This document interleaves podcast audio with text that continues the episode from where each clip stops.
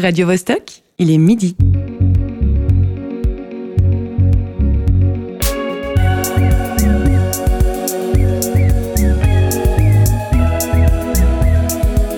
Midi bascule. Tous les vendredis à midi.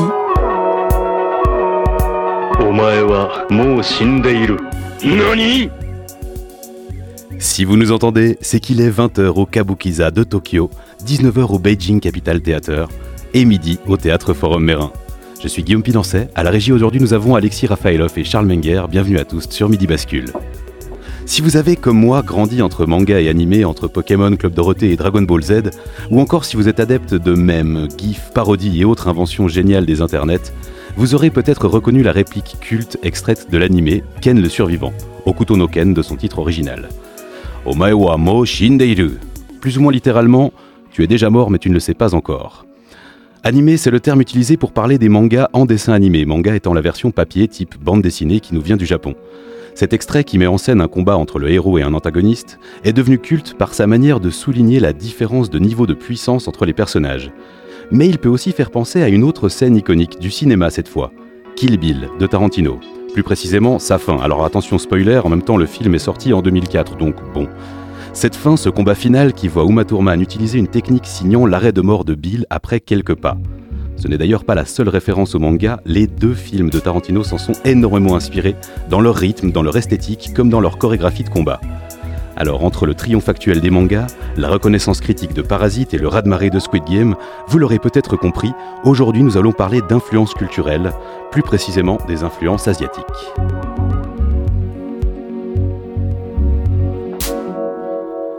Nous commencerons par manga et animé, évidemment, c'est une des premières choses à laquelle on pense quand on parle d'influence asiatique.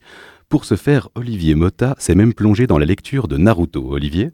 Chut, attention, t'es pas bien. Je joue ma peau là.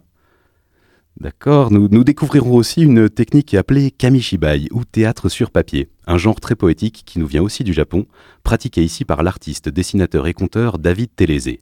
En parlant de poésie, comment ne pas évoquer les films des studios Ghibli, qui nous font voyager à travers tant d'émotions, de l'émerveillement à la tristesse, de l'empathie à la rêverie N'est-ce pas Marie-Ève? Effectivement, ce sont des films qui nous changent et nous marquent pour des années. Une fois qu'on les voit, on n'est plus pareil.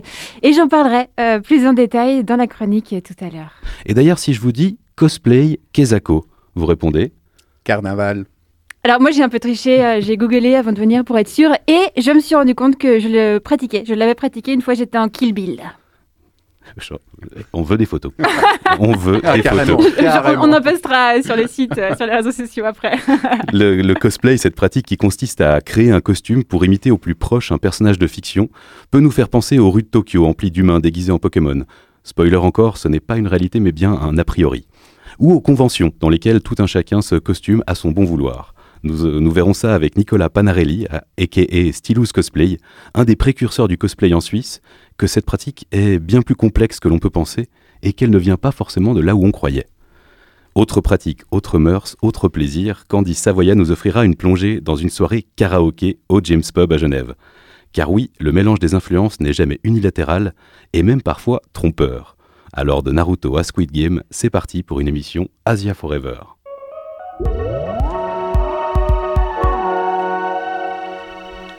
C'est une évidence, on l'a dit, pour le grand public occidental. Qui dit Asie dit souvent manga. Et je crois, Olivier, que tu as quelque chose à nous dire à ce sujet, de ce genre qui, connaît un succès planétaire. Stop Guillaume, je suis dans la mouise, sérieux. Attends une seconde, faut juste que je vérifie deux, trois trucs. Ok. Ok. Ok, c'est bon. Je regardais, je regardais s'il n'y avait pas des micros planqués quelque part. On dirait que, on dirait que c'est pas le cas. Tu confirmes, Guillaume Personne ne nous écoute. Alors, euh, comment te dire, mais enfin, le principe d'une émission radio, Ah la vache, j'avais oublié. Alors je suis foutu. J'espère que tu viendras fleurir ma tombe au moins. enfin, et Olivier, qu'est-ce qui, qu'est-ce qui se passe? Tu, tu m'inquiètes un peu là. C'est c'est tout simple. Quand le sujet de la présente émission a été choisi, j'ai fait le mariole chez moi. J'ai plastronné devant mes gosses et ceux de ma compagne, genre Ah bah ça alors, lol, je vais pouvoir enfin me moquer des mangas. Ha ha ha. Grave erreur, très grave erreur. Mais, mais pourquoi? Mais parce que je suis cerné par les fanatiques. Tu réalises pas? Mon garçon de 9 ans s'est pris de passion pour Naruto. Il pourrait te citer l'arbre généalogique des protagonistes sur 12 générations. Et mon beau-fils de 18 ans est si calé en matière de manga qu'il a décroché un doctorat S One Piece et Dragon Ball. T'imagines? Et, et alors? Ben, j'ai été mis en garde. J'ai pas retrouvé une tête de cheval dans mon pieu comme dans le parrain, hein, mais c'est tout comme. Et le nain et le jeune adulte pas sec derrière les oreilles m'ont prévenu si tu critiques les mangas, tu finiras lynché. Sans compter que ma nana, contrariée que je contrarie les gosses, m'a exilé sur le canapé du salon avec cette sentence. Tant que tu continues à pourrir la vie des enfants, tu pourras te passer de moi et faire des origamis avec ton zob. Ah oui, c'est trash, j'avoue. Mais là, il y a quand même un truc qui m'échappe. Tu, tu détestes à ce point les mangas? Mais pas du tout. J'ai grandi avec Goldorak. Et je faisais partie des mômes qui se serraient les fesses à chaque fois qu'un Golgoth de la division ruine, ça c'était l'élite des armées de, de Vega, défiait le robot d'Actarus. Je l'ai eu en jouet d'ailleurs. J'avais les yeux de Chimène pour cet animé. Bah Alors où est le malaise? Il n'y a pas de malaise, il y a un constat simplement. Les producteurs ou les éditeurs japonais sont des génies. Lorsque j'ai maté avec mon fils une dizaine d'épisodes de Naruto Shippuden, c'est la suite de Naruto, j'ai failli mourir de rire. Et c'est un point précis qui a déclenché mon hilarité. L'art de rallonger la sauce au détriment de l'intensité dramatique. Je m'explique. Dans cet animé, les personnages ont une activité principale, se savater la tronche à coups de techniques ninja totalement farfelues. Et dans les quelques épisodes que j'ai visionnés, il était question justement de régler son compte à un grand méchant. Je sais plus si c'était Sasuke ou Kakashi, deux des acolytes de Naruto, Sasuke. qui devaient rétamer cet adversaire redoutable, Sasuke. Sasuke. Mais une chose était sûre, ça allait castagner sévère. Et alors? Eh ben, tout est dans le ça allait. Il a bien fallu quatre épisodes entiers avant que les personnages n'échangent leur premier coup. Quatre épisodes où, face à face, les combattants déroulent vacherie, bravade, menaces, euh, se jaugent, s'asticotent, se remémorent des moments clés de leur histoire, etc., etc., etc. Bref, à un moment donné, l'envie vous prend de leur demander s'ils se croient dans une battle de rappeurs et s'ils vont enfin faire autre chose que de se servir des amabilités. Et quand ils en viennent aux mains, devine, même topo. Et que je te balance un shuriken, et que je repars pour un tour de parlotte avec monologue intérieur, démonstration de souplesse verbale, flashback à foison et manœuvre dilatoire, des procédés qui permettent au combat de durer, lui aussi, trois ou quatre épisodes minimum. Un coup de génie, je te dis. Une telle construction du récit permet, qu'il s'agisse d'un manga ou d'un animé, de produire des séries qui comptent des centaines de tomes ou d'épisodes. Des centaines, littéralement. C'est pourquoi, petit 1, le quart des librairies Payot aujourd'hui est occupé par le rayon manga. C'est pourquoi, petit 2, il est imprudent d'offrir les premiers tomes de Naruto à votre gamin. S'il croche et qu'il réclame toute la série, vous êtes bon pour vendre un rein ou braquer une petite vieille pour lui chourer son sac. Jackpot pour l'éditeur, banqueroute pour le lecteur. Voilà, voilà. Bon, en guise de conclusion, je pourrais dire combien j'aime au fond la culture populaire nippone, combien Goldorak, Albator ou Capitaine Flamme ont bercé mon enfance, mais je crois pas que ça suffira à me racheter auprès de mon fils et de mon beau-fils. Je suis grillé. Euh, Guillaume, t'aurais pas une planque par hasard? Quelques techniques ninja? Ouais, pourquoi pas Faut que je me mette au vert, en tout cas, si je veux éviter le coup de la tête de cheval.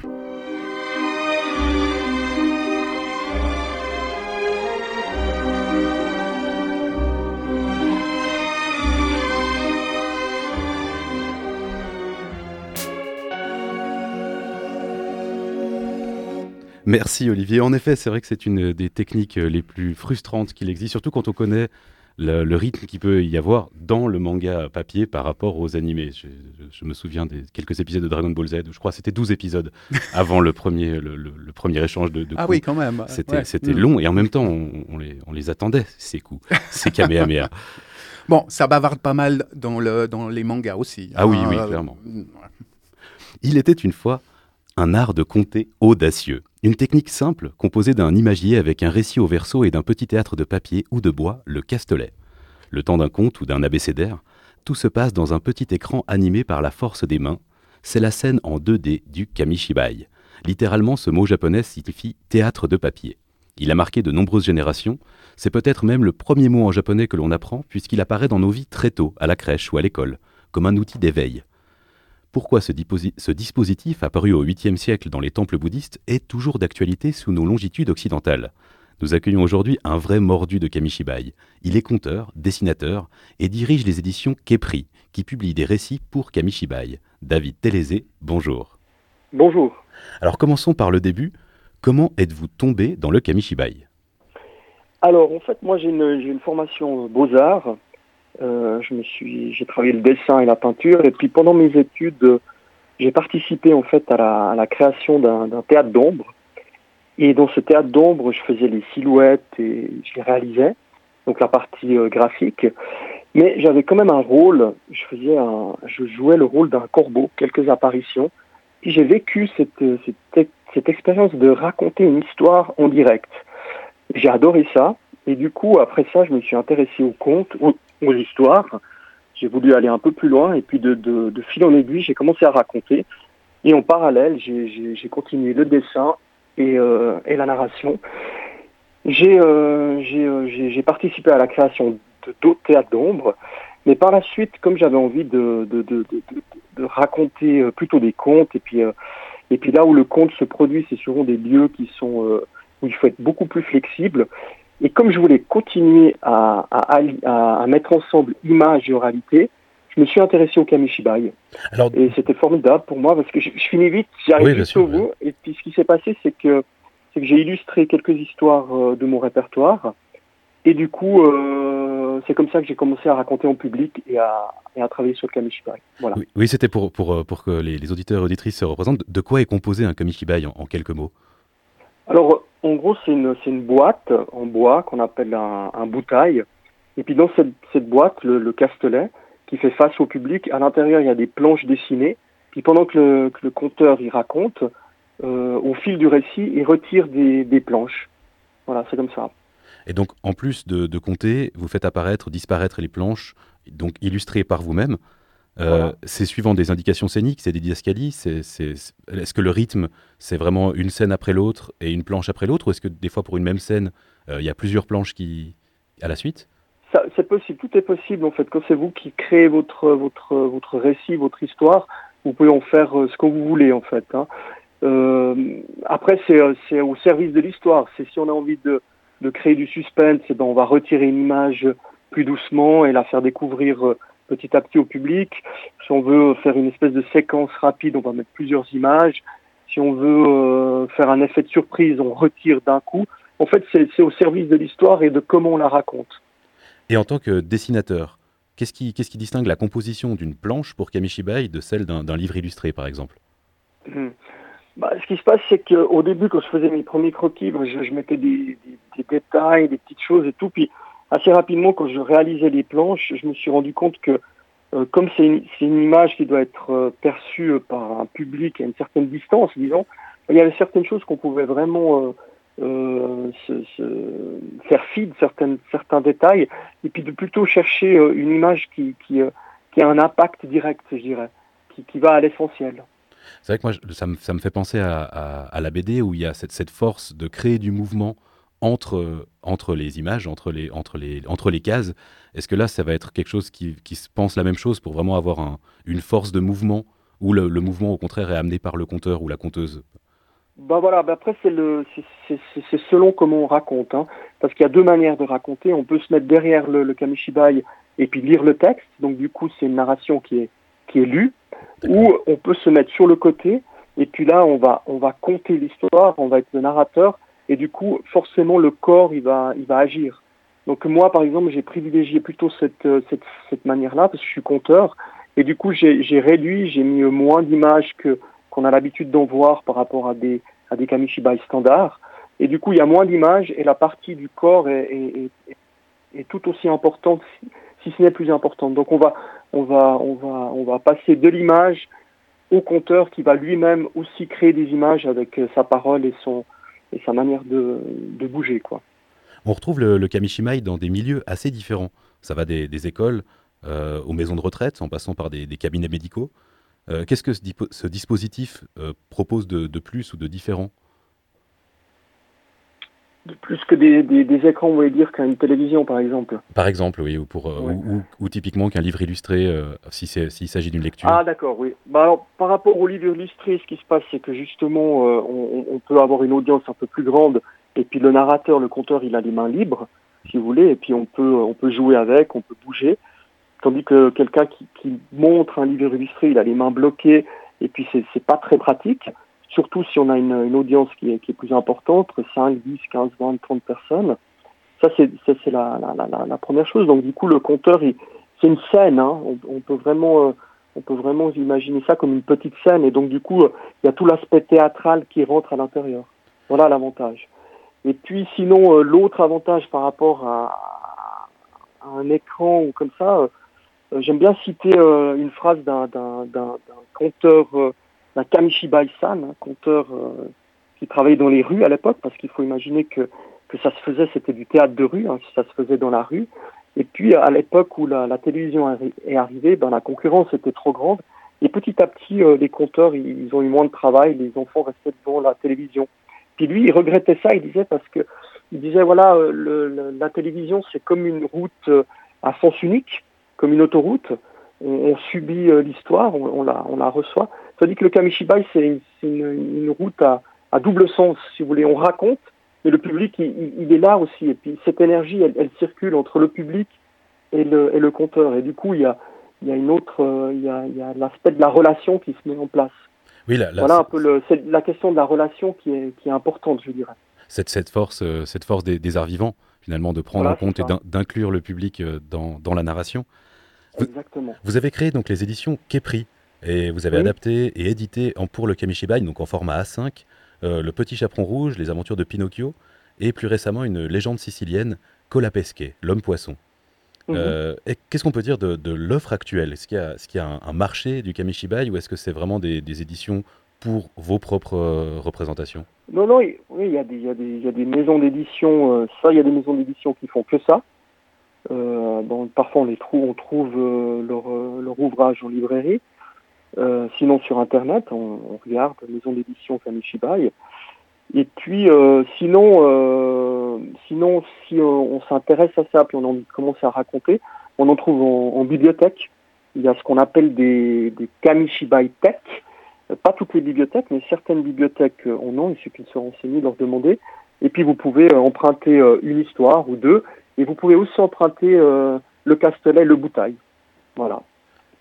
Et vous, donc vous faites plutôt des adaptations. Voilà, par exemple, on, on se dit c'est un, c'est un art, euh, c'est un art qui, qui vient du Japon.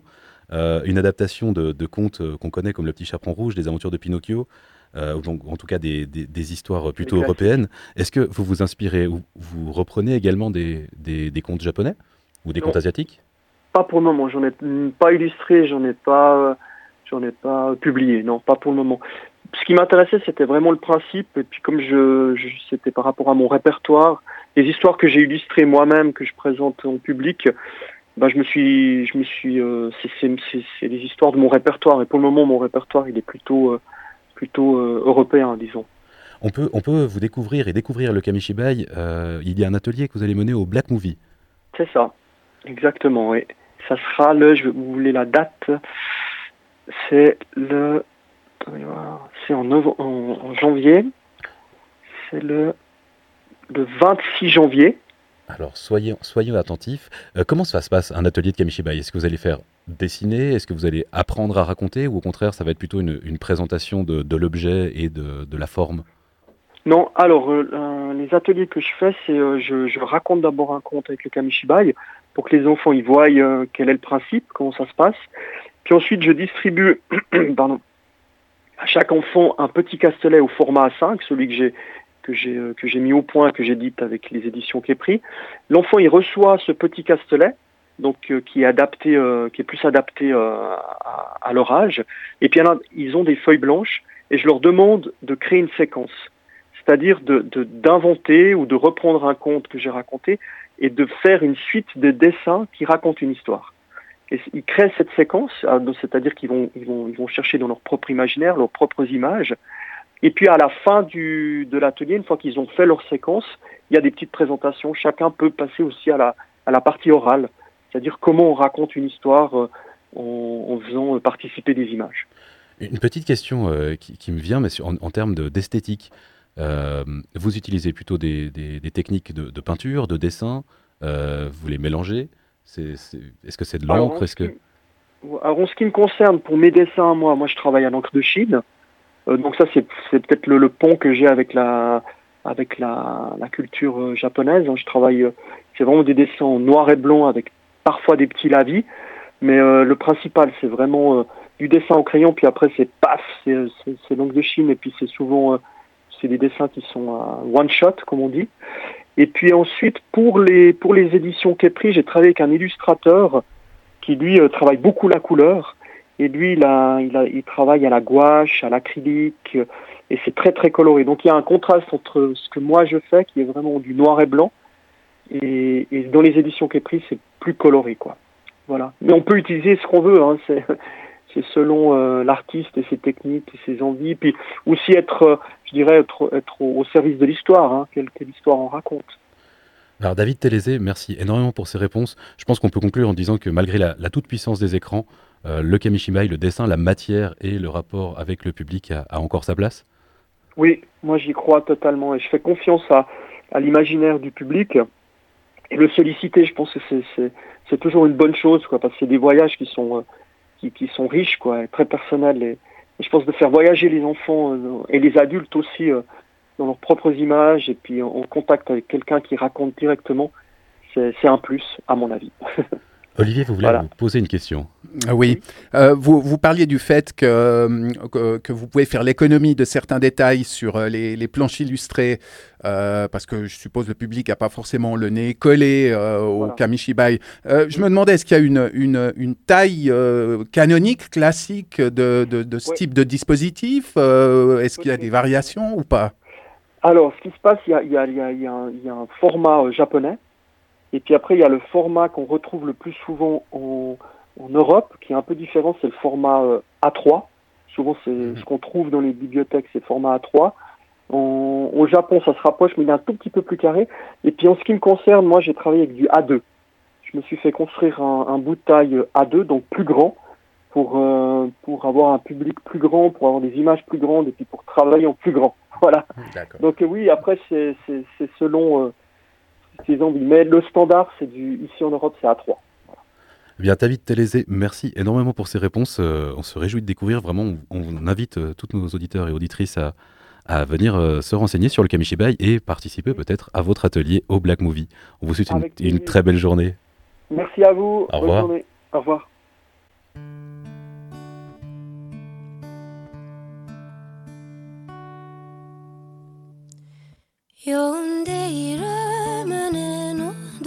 どこか奥でいつも心躍る夢を見たい悲しみの数えきれないけれどその向こうできっとあなたに会え C'était Pomme qui reprenait Itsumo Nando Demo, le, un, un, des thèmes du voyage de Shihiro des studios Ghibli. C'est toi, Marie-Ève, qui nous a proposé ce, morceau. Très, très bon choix. Hein. Je, Merci beaucoup. Peux qu'approuver. Merci. Oui, il me fait assez rêver. Euh, en plus, comme je comprends rien, ben, je peux laisser libre cours à mon imagination et vraiment me laisser porter euh, par cette chanson qui me donne un peu des frissons. Est-ce que vous êtes euh, plutôt amateur, amatrice de, de, films de Miyazaki ou de Studio Ghibli? Oui. Et toi, Olivier? Très marginalement. C'est-à-dire? Je crois que j'ai dû en voir un ou deux, peut-être, c'est tout. D'accord.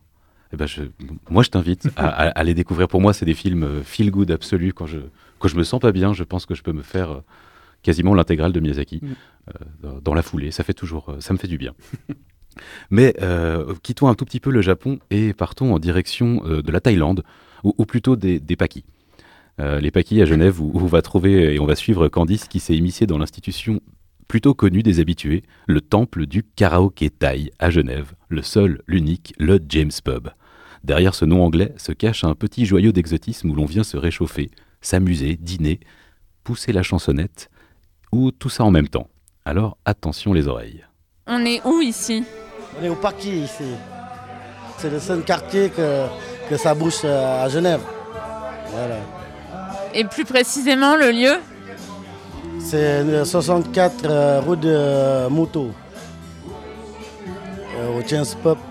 Voilà. Le karaoké euh, international, on peut dire.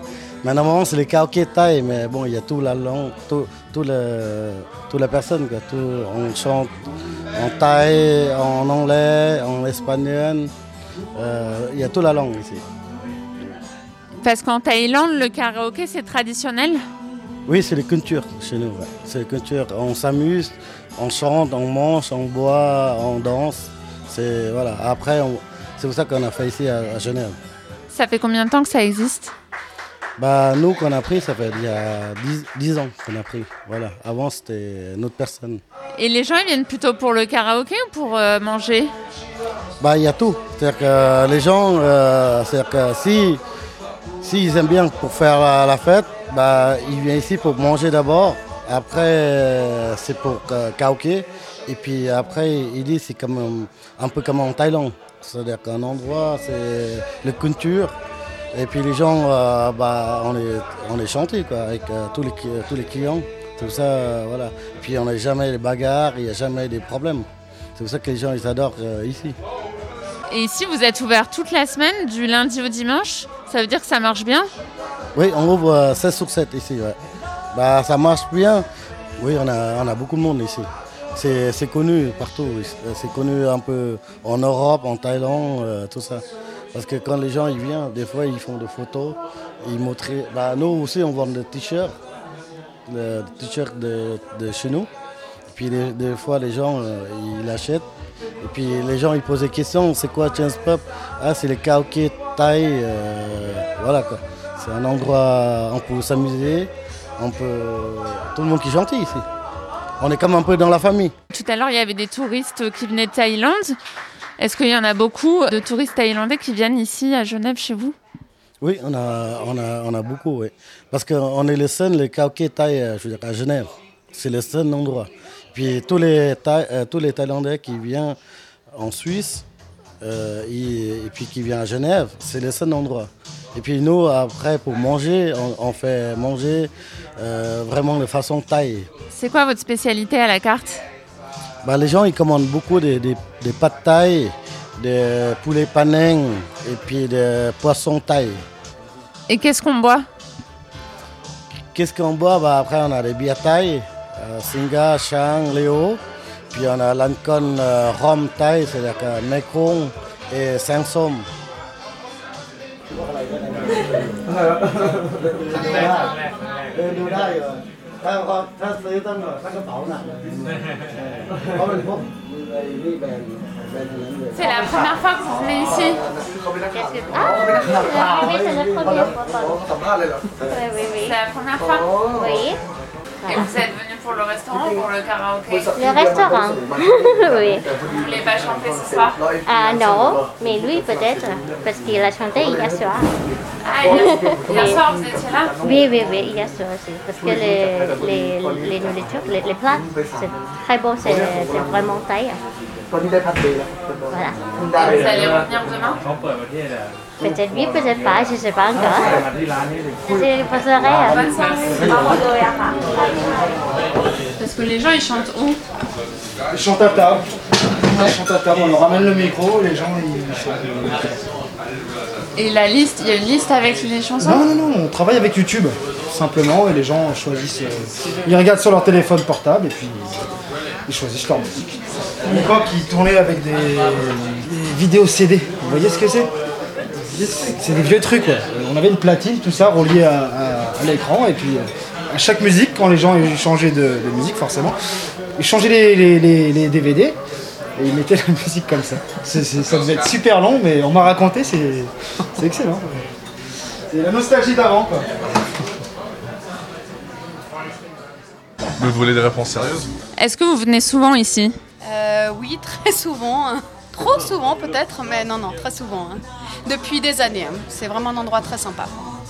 Et pourquoi vous venez ici pour le karaoké ou pour autre chose?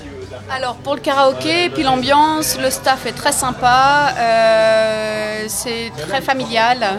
Et puis il y a la possibilité de faire du karaoké sans que ce soit trop euh, mis en avant de- des chanteurs. Donc euh, c'est sympa, on peut chanter à nos tables sans qu'on soit mis en lumière, donc c'est très agréable. Moi, j'habite en Thaïlande. Ça fait 15 ans que j'habite en Thaïlande. Et il y a environ 5 ans en arrière, je suis revenu à Genève pour visiter mes amis. Et ils ont trouvé marrant de m'amener dans un karaoké thaï le premier soir où je suis revenu de la Thaïlande. Donc, quand je reviens, je me retrouve dans un endroit qui est très thaï. Moi, je- moi, j'habite dans le quartier ici. Et moi, j'ai rencontré ma copine actuelle euh, ici dans ce bar, avec qui je suis depuis deux ans et demi. C'est différent par rapport à la Thaïlande, c'est quoi qui change? Euh, les températures. Donc déjà, la Thaïlande, c'est beaucoup plus ouvert. Chaque fois que tu vas dans un bar ou quelque chose, c'est beaucoup plus ouvert. Donc les portes devant sont ouvertes, il y a toujours un extérieur. Mais le staff ici, c'est tous des Thaïs, ils parlent tous Thaï, ils ont toute leur communauté ici. Donc même quand ils font leur soirée communautaire, il y a toujours des gens autour qui chantent. Donc l'autre soir, quand on était là, ils ont fait un anniversaire pour un de leurs amis. Et c'était vraiment un anniversaire à la taille. Ils avaient le Samsung sur la table, la bouffe taille et tout. Et à côté, il y avait toute une bande de Français qui chantaient du Johnny Hallyday. C'est le mélange des cultures. C'est Genève, c'est le mélange des cultures. F- Faudrait pas trop dire en fait qu'ils viennent ici parce que c'est un petit endroit et ça peut vite devenir très très très très plein. Donc, Ce soir, vous allez chanter? On est déjà en train de préparer la liste. Alors là, on est plutôt sur de l'anglophone, on est plutôt sur des groupes américains ou anglais, euh, Elton John, des choses comme ça. Quand la bouteille est à 50%, on va peut-être chanter du Thaï. Là, on a un très bon chanteur, un très bon client habituel depuis des années de karaoké, euh, qui aime beaucoup chanter et qui aime avoir du public. Et là, on a le bon exemple. Mais quand ils font un événement avec leur clientèle qui sont plutôt des amis, genre les clients Thaï, il y a beaucoup de chansons Thaï aussi. J'ai eu des gens qui, euh, chez moi, ils ont mis sur YouTube des chansons thaï qu'ils adorent, mais qu'ils connaissent seulement parce qu'ils sont venus ici. Et c'est des, so- des chansons qui passent souvent ici. Et ils parlent pas, pas du tout thaï. hein. Oh, je suis sûr qu'ils ont une ou deux bouteilles d'alcool Thaï, mais l'alcool Thaï... euh,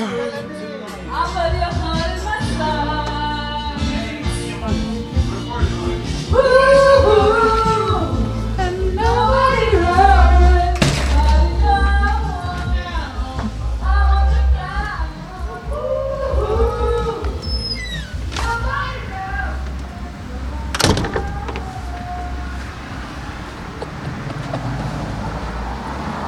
Voilà maintenant, vous savez tout sur cet endroit intimiste où aucune soirée ne se ressemble. On remercie Candice de s'être euh, plongée euh, au James Pub, le fameux James Pub, convivialité, dépaysement garanti à quelques encablures de la gare de Genève. Alors vous deux, euh, karaoké, karaoké, je, sens Marie-Ève que c'est c'est une pratique euh, secrète. Euh, J'adore le règle karaoké. Je trouve le mieux, c'est euh, de pratiquer euh, en tournée dans un pays où tu parles pas la langue. je me souviens, euh, une fois, j'étais à Salzbourg et, je suis allée au karaoké. Alors, je connaissais aucune chanson, c'était catastrophique. Et il y avait un, Parisien avec moi qui essayait de chanter et vraiment, on a eu des grands, grands moments de, de solitude. Mais en fait, je crois en plus que le karaoké ne m'aime pas trop, c'est-à-dire que je chante pas hyper euh, juste. Euh, donc il faut que je, je travaille très très longtemps un morceau pour le chanter juste. Pour ça se pour peut. assumer ça le- se peut. Mais du coup, j'en connais qu'un. Donc à chaque fois que mon mec à moi de Patricia Cass. Oui, oh oui, merci, merci pour ça. Et toi, Olivier? Guillaume, voyons.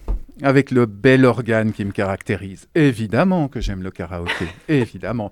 Non, mais Marie-Ève parlait de, de le faire à l'étranger. Et effectivement, les premières fois, quand j'étais bien plus jeune que ça, et donc avec un sens du ridicule beaucoup plus vif, là, les premières fois, c'était à 1000, 1200 km de chez moi. hein. On n'est jamais trop prudent. Au moins, on est sûr que Oui, on a, pu, on a pu réputation voir ta, prudence euh, aujourd'hui Voilà. dans cette émission. Bon, bah, je, je pense qu'on qu'on peut, qu'on peut le dire, qu'on peut le lancer au moment où les masques ne seront plus obligatoires. euh, après l'escape room, ça sera une soirée karaoké euh, de Midi Bascule. Toi, tu pratiques souvent, Guillaume? Moi, je chante euh, de, de métier, donc du coup, je pratique pas tant le karaoké. Parce que mais- c'est trop, c'est trop encore du travail, quoi. Non, c'est pas ça. C'est en fait, je n'y pense pas. Ça, ça fait pas. Enfin, je, chante énormément pour euh, pour le pour le plaisir ou pour le travail, effectivement. Mais du coup, c'est pas, c'est pas. Je n'y pense pas. Je comprends. je- mais mais en vrai, je pense que les quelques rares fois. Alors, souvent c'est assez tard, assez alcoolisé, et, euh, et on me demande de chanter belle, et j'assume, mais seulement le soir même. Quoi qu'il en soit, euh, je voulais vous partager ça avant de, avant d'écouter euh, un petit morceau qui, qui mélange également d'autres cultures. C'est que karaoké euh, en japonais, ça veut dire littéralement sans orchestre. Euh, donc le, fait de chanter sur une bande son, de le chanter sans orchestre, ça vient d'une machine qui a été inventée je crois, en- dans les années 80 ou années 70 par un japonais qui permettait du coup, et je crois qu'il a gagné un prix Ignobel pour ceci.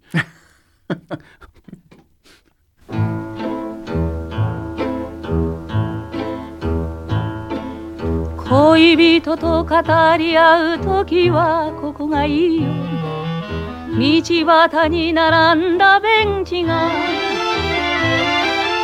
お金のいらない街角の赤いベンチで恋人たちは口づけする誰も見ていない時 C'était Les Amoureux des bancs publics de Georges Brassens par Kojiki Shashui.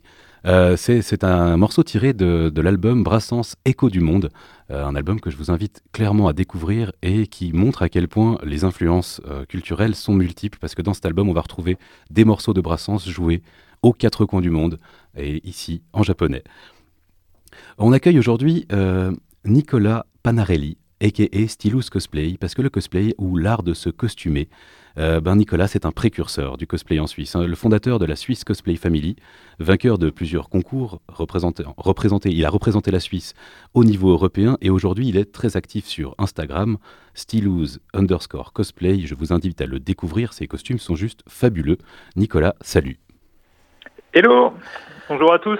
Alors, je, je- je crois que ma définition du cosplay était vraiment bien pauvre. Euh, comment tu décrirais le cosplay à quelqu'un qui n'y connaît rien? Alors, euh, je dirais que c'est euh, la, la- la passion euh, de, de- de- de ressembler le plus possible euh, par des traits, euh, on va dire, de costume et physique, maquillage, etc., à un personnage de la pop culture. Et toi, tu fais du cosplay depuis maintenant une dizaine d'années? Oui, tout à fait, oui. Euh, Qu'est-ce qui t'a amené au cosplay? Alors, euh, en gros, je suis parti en vacances au Japon et euh, en revenant ensuite, j'ai eu un, un gros coup de blues et j'ai regardé qu'est-ce qui se faisait au niveau un petit peu de, de, de- voilà de l'univers euh, japonisant, etc. Et je suis tombé par hasard sur une convention qui à l'époque s'appelle et s'appelle toujours Polymanga. Et du coup, j'y suis allé un peu en touriste et j'ai vu qu'il y avait des gens qui étaient un peu déguisés, parce que c'était comme ça que j'appelais ça à l'époque dans la convention, et j'ai trouvé ça assez cool. Du coup, euh, je me suis renseigné un petit peu et c'est là que j'ai découvert en fait le, la passion du cosplay en fait. Et du coup, qu'est-ce qui a changé en 10 ans dans, la, dans, la, dans les pratiques du cosplay, justement dans les conventions ou dans... Alors, il y a énormément de choses. Déjà, ça s'est beaucoup commerci- commercialisé. À l'époque, c'était vraiment un marché euh, niche. On va dire qu'on pratiquait vraiment ça un peu. C'était peut-être pas forcément aussi bien vu qu'aujourd'hui. Euh, ça faisait un peu, voilà, les, les, les adolescents, les gens qui se déguisent, etc. Et en fait, aujourd'hui, ben, grâce euh, ben, aux médias, puis aussi aux, cosplayers qui ont un petit peu expliqué euh, ce que ce qu'ils faisaient exactement, euh, on s'est rendu compte que c'était quelque chose de, de- beaucoup plus artistique qu'à première vue, juste l'apparence, je mets un costume. Donc voilà, il y a plusieurs façons de pratiquer le cosplay aussi, sous forme de concours, ce qui est très répandu en Europe. Euh, Aujourd'hui, avec l'arrivée des réseaux sociaux aussi, ça se fait beaucoup sous forme de, de photographie, ou sinon en libre, donc juste le fait de, de- de faire soi-même ou d'acheter un costume et le porter pour différentes occasions, en l'occurrence euh, les, les conventions. Donc toi, tu as, tu as deux victoires à, à l'ECG, le- l'European Cosplay Gathering, en 2012 et 2015, c'est juste? Alors j'ai deux victoires euh, pour les sélections suisses et une victoire euh, au final à Paris, oui. Et euh, du coup, euh, si j'ose, quels étaient les costumes que, que tu portais? Alors mon Et premier quels, costume, quels étaient les personnages, pardon, plutôt? Oui. Alors le, le premier c'était Rinsler de Tron Legacy, euh, qui est un film, un blockbuster américain, et le deuxième c'était Snake Eyes de- du film aussi un blockbuster américain G.I. Joe. Donc c'était mes deux costumes. Et quels sont alors qu'est-ce qui va être jugé dans, dans les concours? C'est, j'imagine, la, la qualité, la ressemblance du costume. C'est aussi le fait qu'il est entièrement fait main, ou en tout cas fabriqué par les soins du, du cosplayer, de la cosplayeuse? Tout à fait. Alors, euh, je peux bien en parler parce que je suis aussi juge actuellement. Et du coup, ça dépend un peu des concours. Euh, la grosse pondération, c'est qu'on juge euh, la partie costume et la partie euh, prestation, parce que la prestation sur scène est aussi jugée. C'est la pondération des deux qui va être différente euh, en fonction de certains concours qui vont donner plus d'importance à la fabrication du costume, ou d'autres qui vont dire que par exemple c'est 50% le costume et 50% la, la, la prestation. Et après, dans chacun de ces deux groupes, il y a plein de, de sous-catégories qu'on va encore juger, comme euh, le, type de matériaux choisi, euh, la compréhension par exemple de, la prestation, ce qui s'est fait sur scène, euh, les détails, la qualité des, accessoires sur scène. Donc c'est vraiment euh, assez technique. On en, on en, on en parlait tout à l'heure. Euh, en fait, tu, donc toi, tu as découvert le cosplay en, en revenant d'un voyage au Japon. Euh, Moi-même, quand je t'ai contacté, je pensais vraiment que le cosplay Kosuperu, euh, ça venait, euh, c'était, ça avait une origine asiatique, et tu m'as appris que non, ça avait une origine aux États-Unis et par, Exactement, par oui. les fans de Star Trek. Alors, en gros, le, le cosplay en soi, ça, ça, dans les livres d'histoire, on va dire que ça a commencé dans les dans les années 1939 euh, par un, monsieur qui s'appelait J. Ackerman dans des conventions de science-fiction en fait. Euh, donc ça, c'était le, début un peu de ce qu'on appelle la mascarade. Aujourd'hui, les grosses conventions aux États-Unis où les gens se rendaient euh, dans des voilà dans des events en costume. Ensuite, ça s'est démocratisé dans les années 70-80 au Japon et le mot cosplay en fait a été créé par euh, un japonais qui travaille dans un magazine qui s'appelle My Anime. Et du coup en fait c'est là que ça s'est démocratisé. Et euh, ensuite ben avec euh, dans les années 90 ça arrive en Europe. Et puis nous on a une, chaque continent a un peu sa façon de pratiquer le, le, cosplay.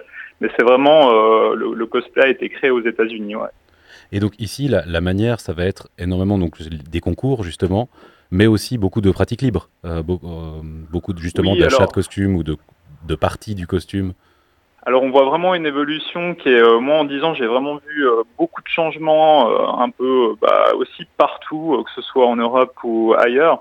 C'est vrai qu'en Europe on a un accent qui est plus mis sur la fabrication main euh, des costumes, on donne une très grande importance à ça, puis on va aller très loin dans la recherche, mais on va retrouver aussi beaucoup de gens qui se prêtent au jeu de plus en plus et qui portent des costumes euh, de leurs univers favoris euh, dans, dans les conventions.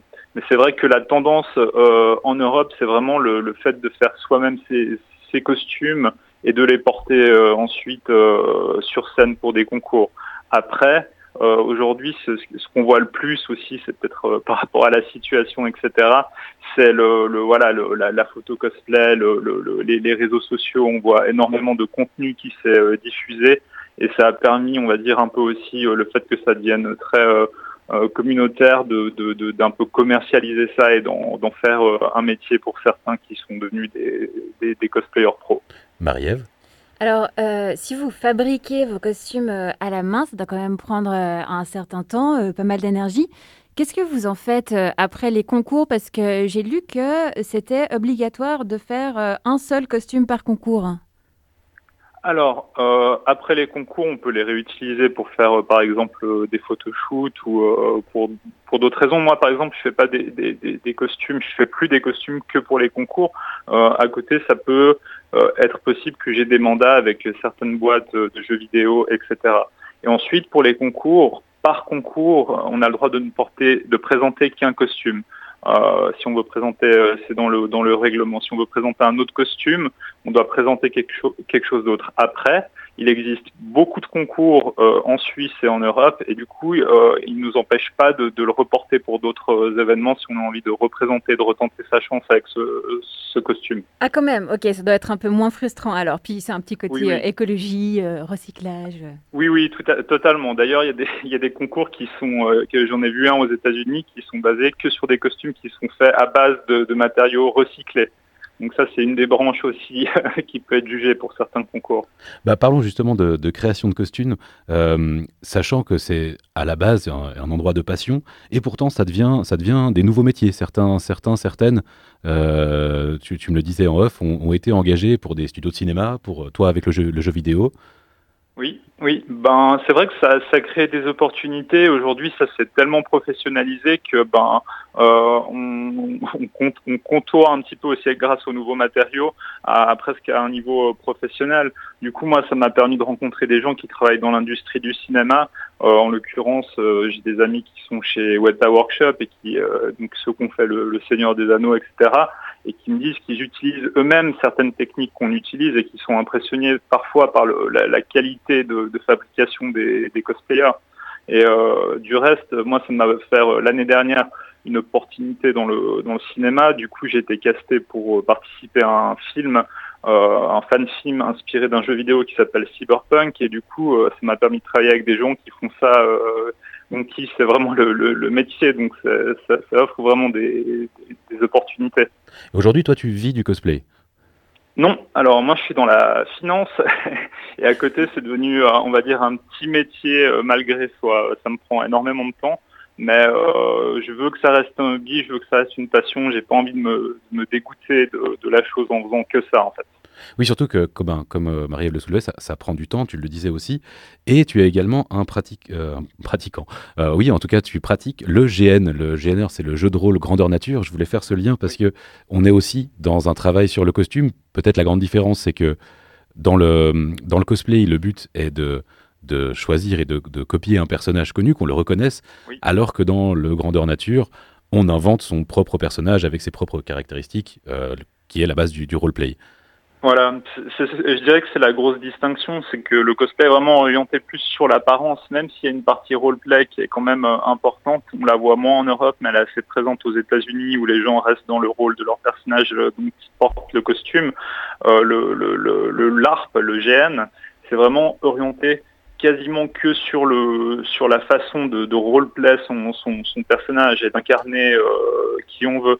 Donc il y, a une, dimension qui est beaucoup plus théâtrale et qui est plus imprégné de ça. Euh, donc je dirais que c'est la grosse différence. Après, le costume fait aussi euh, partie, euh, c'est une partie importante du GN, et du coup, euh, des gens ont des costumes magnifiques. Du reste, les, les, plus gros GN en Allemagne, il y a, je pense, 5 à 10 000 participants. Euh, les costumes, c'est magnifique. donc les deux sont liés par le costume, mais dans la façon de pratiquer, euh, le GN est plus orienté sur le, jeu de rôle. Et sur Instagram, donc sur, ou sur les réseaux sociaux, euh, tu vas autant poster euh, tes costumes, enfin tes cosplays, que des costumes qui seraient de ton ou tes personnages alors, on dira que, je dirais que je suis assez libre à ce niveau-là. Euh, J'essaie de partager un maximum avec ma communauté, puis aussi de poster des choses qui me plaisent à moi et qui vont aussi plaire euh, du coup au, public. Ça m'arrive de poster, voilà, dans mes stories euh, les aventures quand on part avec mes, amis dans des GN, etc. C'est toujours sympa de voir, voilà, ces immenses villes construites pour faire du roleplay. Et puis, ça m'arrive aussi de, voilà, filmer les, conventions. Bah, je voyage beaucoup grâce à ça et du coup de, de partager avec les gens un peu euh, mes aventures. Oui. Eh bien, Nicolas, merci énormément pour cette présentation, pour ces réponses. Euh, je le rappelle et je vous invite vraiment à aller voir Stylouz underscore cosplay sur, euh, sur Instagram. Tu nous as envoyé un, une très belle photo qui sera également euh, sur, le, sur le podcast de, de Midi Bascule. Un costume de Kakashi. On revient encore sur Naruto. Nicolas, une très belle journée. Merci à vous. Bonne journée.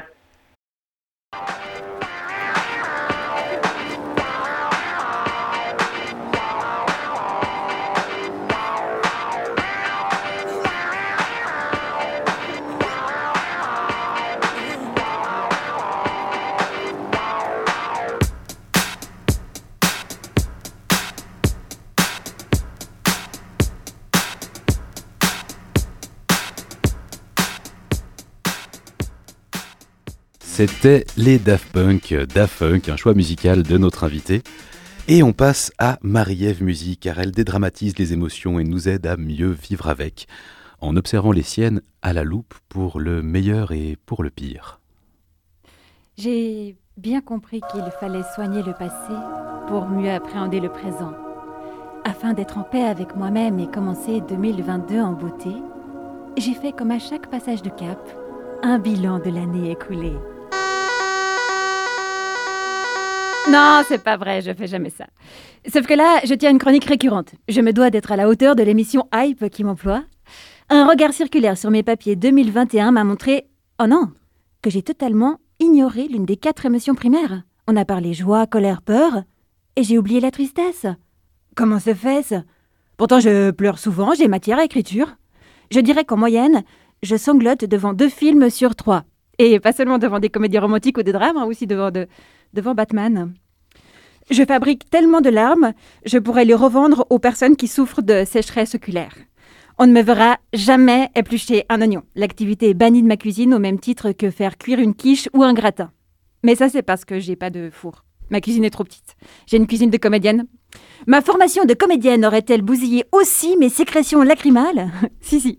On apprend à pleurer, ou plutôt à retrouver un état émotionnel qui nous permet de le faire. Il n'y a pas de remède miracle, hein, c'est aussi épuisant que dans la vraie vie. Je sais pas vous, mais après une crise de larmes, parfois, j'ai l'impression d'avoir couru un marathon.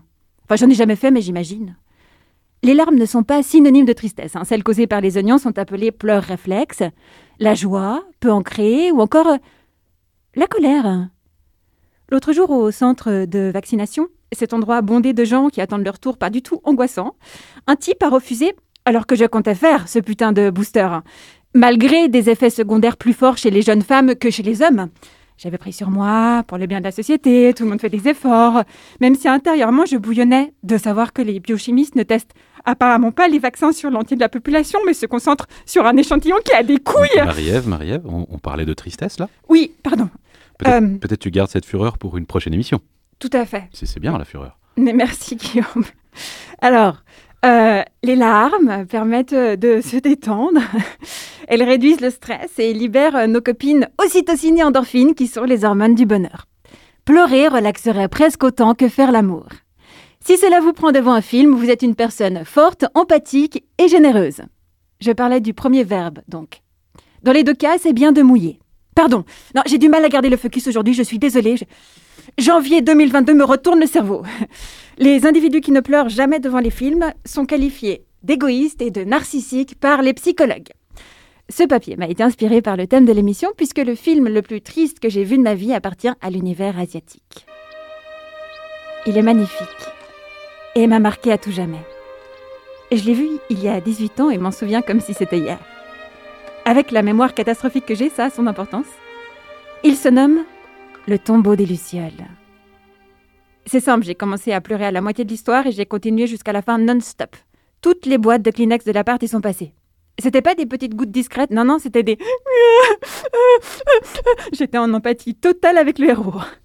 Je recommande vivement ce chef-d'œuvre. Pourquoi pas avoir avec son ou sa chérie Cela peut être un test. Si la personne à côté ne lâche rien durant le film ou dans les minutes qui suivent, même pas une larmichette, c'est le moment de fuir. Est-ce que j'ai parlé tristesse dans cette chronique? Pas vraiment, mais ce début d'année échappe à toute logique. Merci Marie-Ève pour cette chronique. Je suis d'accord, je pense que ce, test, ce film peut être un test à détecter les, certaines psychopathies. Tout à Euh, fait. de- si, voilà, si, est-ce que tu l'as vu Olivier? Non. Mais pour ce qui est de théorie des émotions, etc., euh, moi je suis, je suis fan de Marie-Ève. Si un jour j'ai besoin d'un psy, je veux Marie-Ève. On ne se rend pas toujours compte, mais les influences culturelles vont dans tous les sens. L'Asie, on l'a vu, peut être particulièrement la, la culture japonaise, nous a offert euh, des Van Gogh, tellement inspirés par les estampes qu'il en a créé certains tableaux comme l'amandier en fleurs, ou des spécificités que l'on retrouve aujourd'hui, le kamishibai, le karaoké, sans parler de la gastronomie. Vous mangez des sushis? Oh oui. On est dans un cliché, tout le monde pense que le sushi c'est la nourriture. Non, en fait, ils mangent très très rarement des sushis. Il y a une gastronomie immense en Asie et nous on rassemble ça à. Alors c'est très bon, j'adore les sushis, bref. Mais est-ce qu'on se rend compte d'à quel point certaines de nos spécificités culturelles européennes ont influencé les cultures asiatiques? On l'a, entendu tout à l'heure, Brassens chanter en japonais, il y en a, il y a tant d'autres exemples parce qu'en fait les cultures sont poreuses et donnent parfois des mélanges particulièrement surprenants. Je me souviens être presque tombé de ma chaise quand j'ai vu il y a quelques années le Roméo et Juliette d'Omar Porras, monté avec une troupe japonaise presque intégralement surtitrée. Shakespeare, en japonais, mis en scène par un Colombien au TKM à Renan. Et bah c'était un des meilleurs spectacles de ma vie. Alors juste, vive les mélanges, vive les échanges, vive la mixité, et tout en faisant attention à l'appropriation culturelle. Essayons de continuer à se nourrir et s'inspirer, essayons de continuer à découvrir, à s'émerveiller. On remercie Alexis Rafaelov et Cyril Fay à la technique, tous nos invités et nos chroniques heureuses, et on se laisse gentiment basculer vers le week-end. Bon début d'année à tous.